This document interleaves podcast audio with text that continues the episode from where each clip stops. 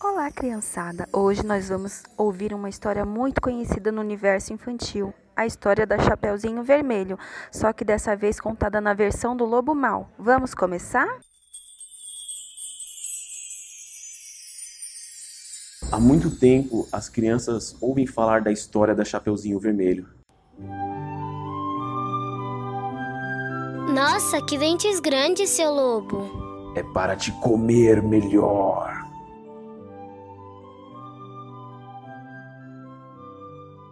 Sempre souberam que eu era o lobo mau, e eu sofri muito com isso. Preconceito, bullying.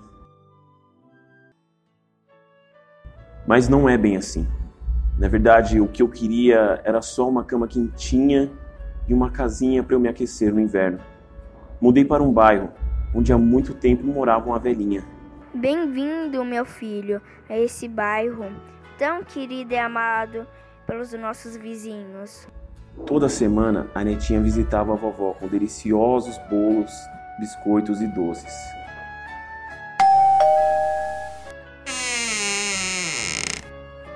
Oi, vovó, te trouxe esses docinhos. Ah, é você, minha netinha.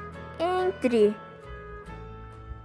Um dia, andando no parque do bairro, que ficava a caminho para a casa da vovó, percebi que a Chapeuzinho parou para ler uma mensagem em seu celular.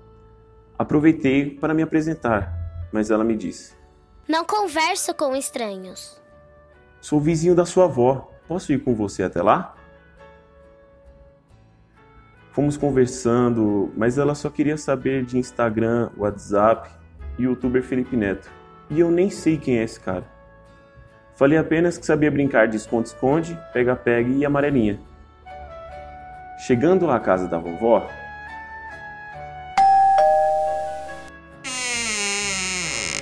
são vocês. Entre, seu lobo. Entre, Chapeuzinho, por favor. Seu lobo, me ensina suas brincadeiras. sim, eu te ensino a brincar de esconde-esconde.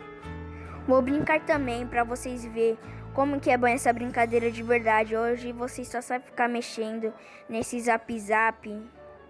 Vovó me emprestou suas roupas para eu me fantasiar, pois Chapeuzinho adorava brincar com fantasias. E começamos a brincar. Vovó se escondeu dentro do guarda-roupa e eu me escondi debaixo dos cobertores da vovó, tão quentinhos.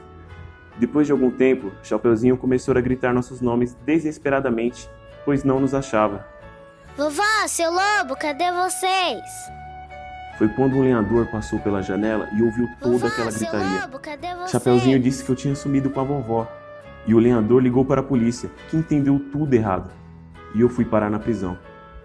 Hoje eu espero o julgamento, lendo mensagens nas redes sociais, para passar o tempo. Virei especialista em fake news.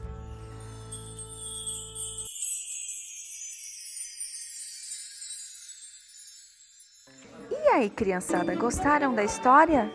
Quem será que estava certo? O lobo ou a Chapeuzinho? Hum, bom pensar, hein?